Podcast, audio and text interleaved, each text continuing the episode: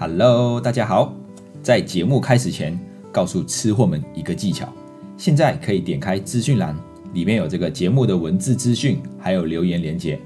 听完后觉得很喜欢的话，可以给我们五星评论和留言，让更多人看见台马小菜。那我们马上进入节目啦！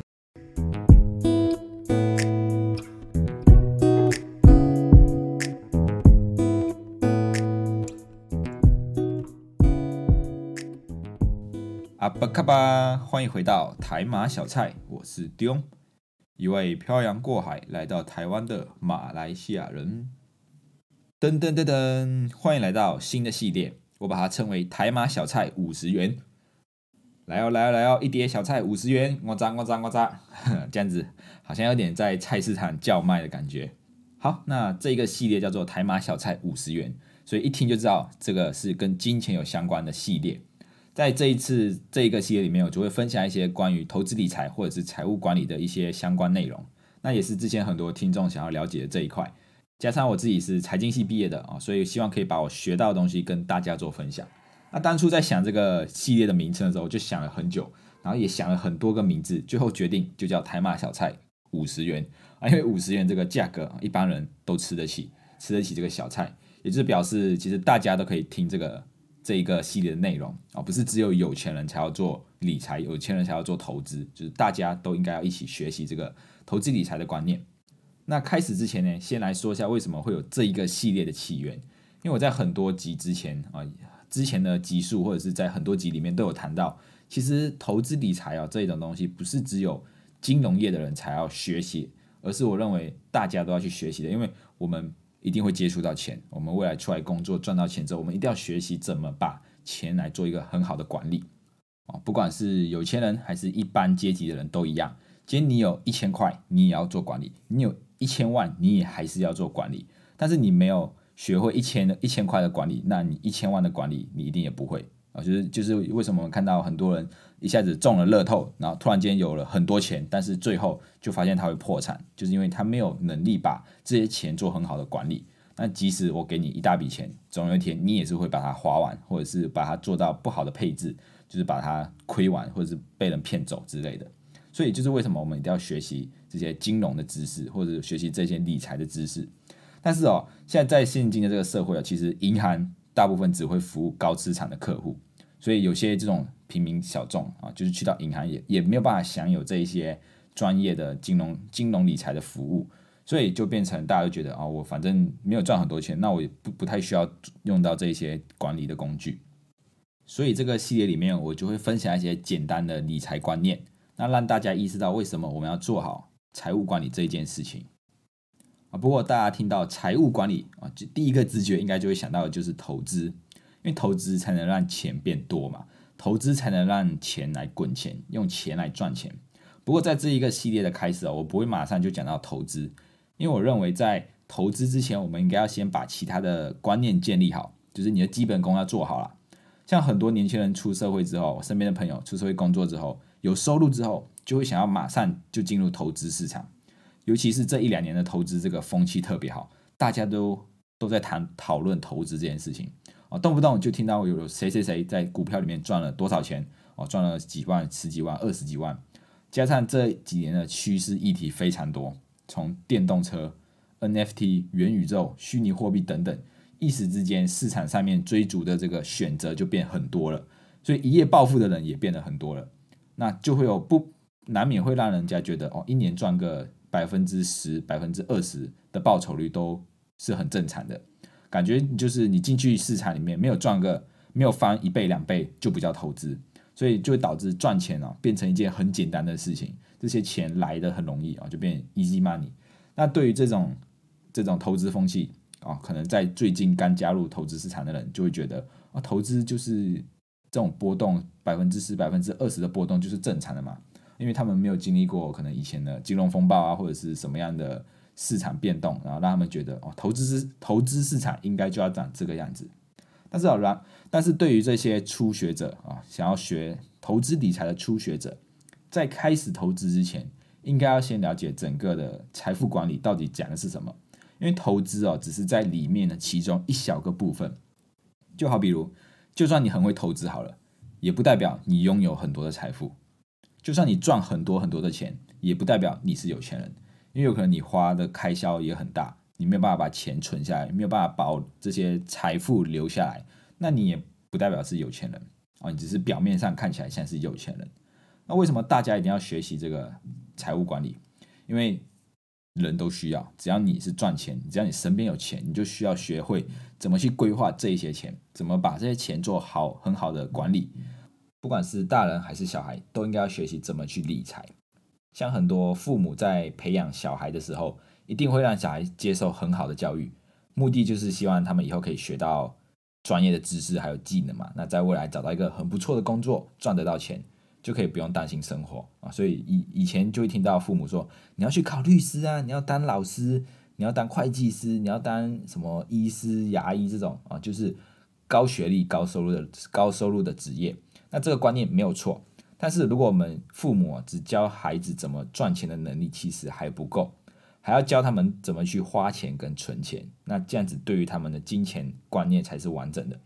每个人对于有钱的定义不太一样。有些人认为住豪宅、开跑车、哦戴名表就是有钱人的象征，但是有没有可能他们只是表面的有钱啊？他们私底下负债很多啊，都是借钱来的。那真正的有钱人可能就是那一种哦，在菜市场看不出来的那种菜市场菜市场买菜的阿姨，或者是那种大叔啊，穿着吊嘎、穿着拖鞋，然后就是看起来就是很邋遢邋遢哦，说不定他们才是有钱的人，因为。大家都看过那种有钱人，就是从口袋拿钱出来的时候，不是钱包，就是一捆一捆的钞票，然后拿那个橡皮筋把它绑着。啊，大家有钱人都不用这个钱包的。那这种人说不定才是真正的有钱啊，表面看不出来，但是存款特别多。所以啊，这种金金钱观念，就像我说的，这些东西是在学校不会教的，除非你是到到了大学，你念财务、金融相关的科系才会学到。那所以我觉得这种课程应该要纳入国高中的必修课才对。就像美国，美国已经把理财的课列入国民教育课程了，就是说你国高中的时候一定要修这门课才能毕业。那学校没有教，我们就要自己学。我们自己学，学完就要教我们的小孩。那我的观念就是哦，父母在给零用钱，因为爸爸妈妈一定会给小孩零用钱嘛。哦，在给零用钱的时候，不能只是很简单的呃给你就好了。反而我觉得应该要去说明为什么要给你零用钱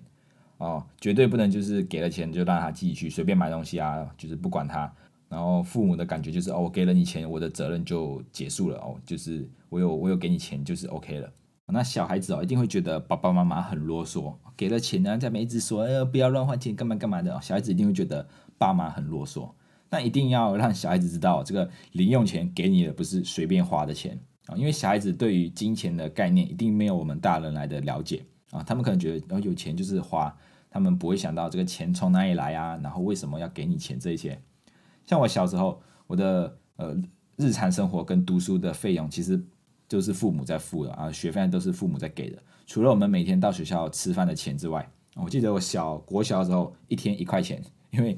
呃学校食堂卖的面一碗是八毛钱啊，饮料一杯两毛钱，刚好一块，所以。爸爸妈妈每天都会给一块钱啊，那一块钱呢，就是可以去学校吃东西这样子，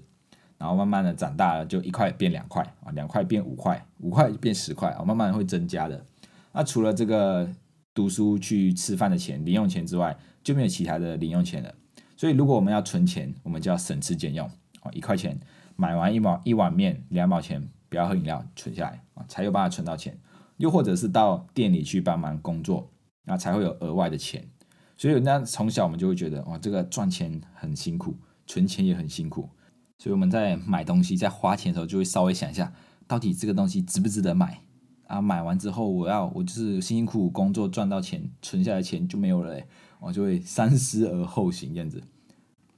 所以说，这个金钱的观念就是从小开始培养，在培养到大的啊。如果父母有很好的金钱观念，那小孩子一定不会坏到哪里去。那这些金钱观念哦，这种基本的金钱观念，虽然不会让我们赚大钱，或者是让我们投资致富，但是至少可以避免未来陷入财务的危机也可以让我们自己更了解到自己想要的财务目标到底要怎么去完完完成。这个财富管理的范围啊，是一个很大的范围，里面包含了很多东西。我，听起来就觉得哇，是不是听到觉得哇很难啊，很麻烦啊，干嘛的？我们又不是专业的人才，为什么要去学这些东西？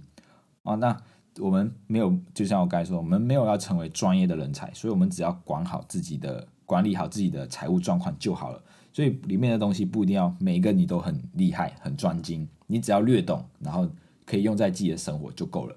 那财富管理哦，说到管理，就一定要提到数字化，因为东西数字化之后你才方便管理嘛。像假设体重管理哦，说我要减肥哦。但是你要减多少啊？你没有给出一个精准的数字，你现在多少公斤，然后你要减多少公斤的肥肉，然后变成多少公斤啊？没有一个数字去衡量的话，那就很难到很难做到管理这一件事情。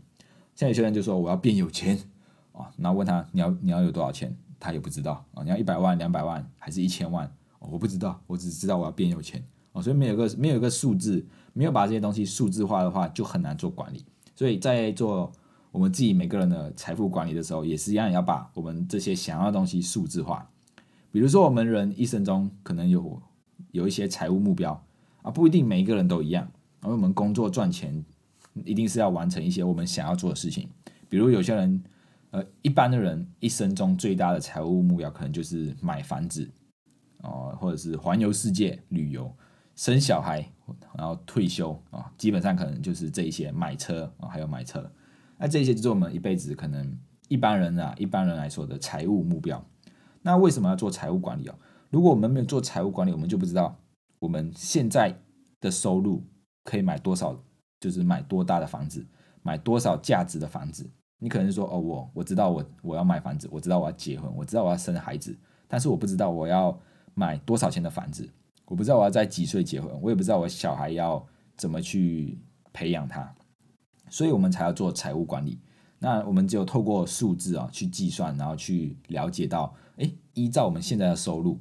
我们可以买到多少钱的房子？那买这个房子之后，每个月的贷款的钱我们缴缴得出来吗？我不是你你你你你说我要买房子，然后你就一直存一直钱，存存到一笔钱之后，才开始打算要买房子。那这时候如果你一笔钱就花下去，付了头期款之后，你才发现啊，惨了。这个贷款每个月的贷款我还不出来怎么办？对不对？所以才要我们我们才需要去做财务管理，才需要去做计算。